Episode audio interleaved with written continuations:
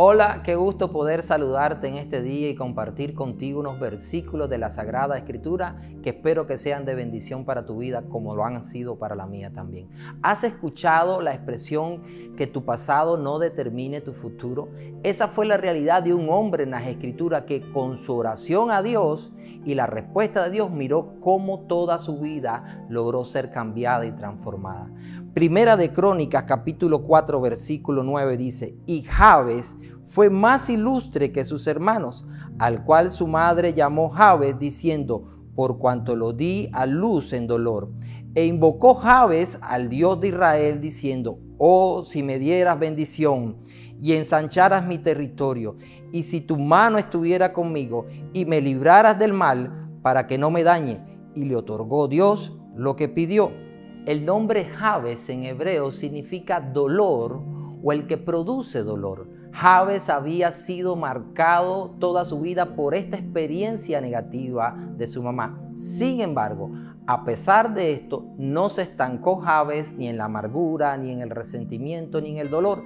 Lejos de eso, la escritura dice que Jabes clamó al Dios de Israel. ¿Y qué necesitamos aprender hoy de la oración? Número uno, no debemos vivir desprovisto de la oración, porque cuando vivimos desprovisto de la oración estamos sin dirección. Cuando vivimos desprovisto de, de la oración estamos sin cobertura, sin sabiduría, sin protección. Pero todo lo contrario, cuando nosotros oramos, nosotros vamos a ver la guianza de Dios, nosotros vamos a ver la cobertura y la protección de Dios sobre nuestra vida. Y eso fue precisamente lo que hizo Jabes.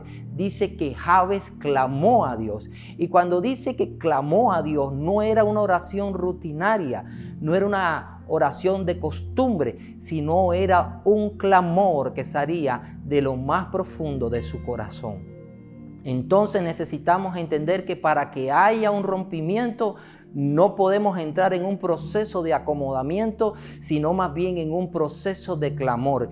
Y que cuando clamamos a Dios y lo hacemos como lo hizo de la manera que lo hizo Javes, de corazón, vamos a estar viendo respuestas en tu vida. Es muy posible que hoy estés atravesando problemas o circunstancias difíciles en tu vida.